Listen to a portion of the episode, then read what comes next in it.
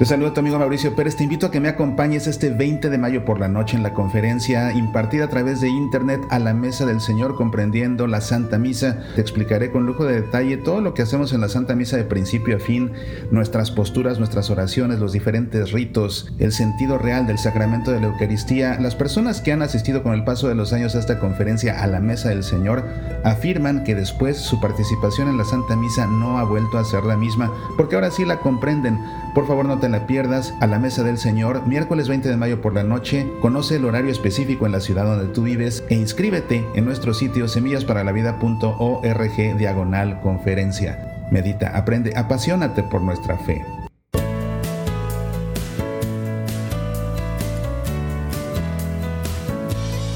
Uno de mis profesores de cuando estudié la preparatoria con los hermanos maristas en el CUM, el Centro Universitario México, que actualmente es un gran amigo mío, Mario, ha escrito una reflexión que me parece por demás importante y por esa razón quiero compartirla por aquí. Aprovecho para mandarle un fuerte abrazo a mi querido Mario.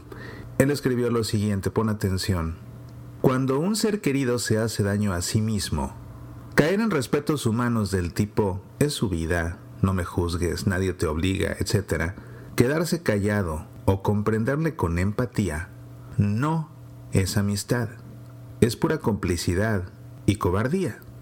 No le corregimos porque seamos impolutos o nos sintamos moralmente superiores. En realidad, somos bastante peores y seguramente capaces de cometer las más horribles aberraciones. Debemos hacerlo porque le amamos, porque queremos lo mejor para esta persona y porque tenemos que hablar con la verdad.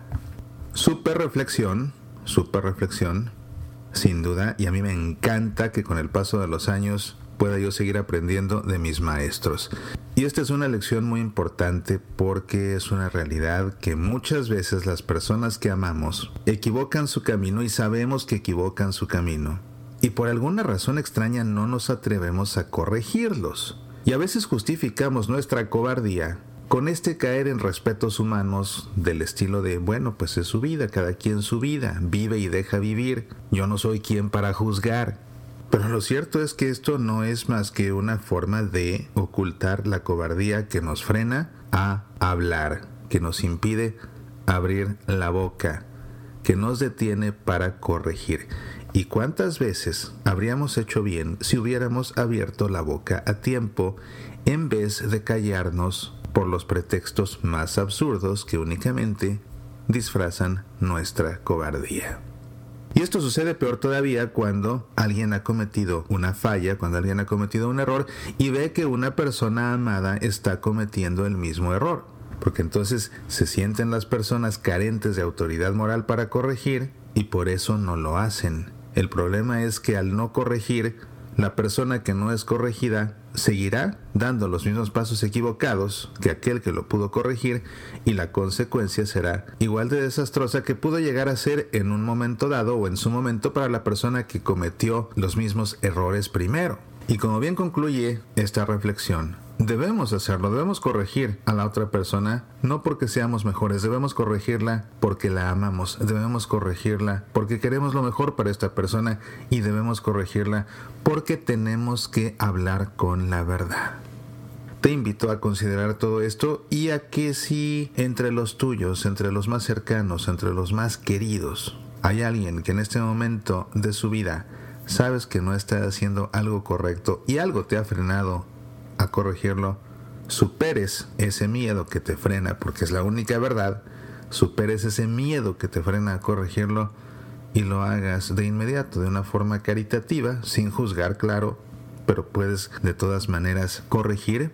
Y en todo caso, si tú has cometido un error similar, hasta puedes ponerte como ejemplo, haciéndole ver las consecuencias que tuvo para ti o haciéndole ver las consecuencias que podrán sobrevenirle si no corrige sus pasos.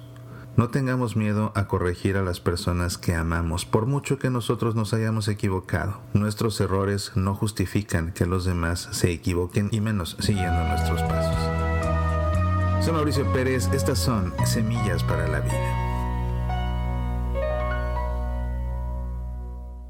Escucha Semillas para la Vida también en SoundCloud, iTunes, Evox, Facebook, Twitter, YouTube, Tuning Radio y en nuestro sitio semillasparalavida.org. ¿Te gustaría sacarnos al aire en tu estación de radio católica? Escríbenos. Apasionate por nuestra fe.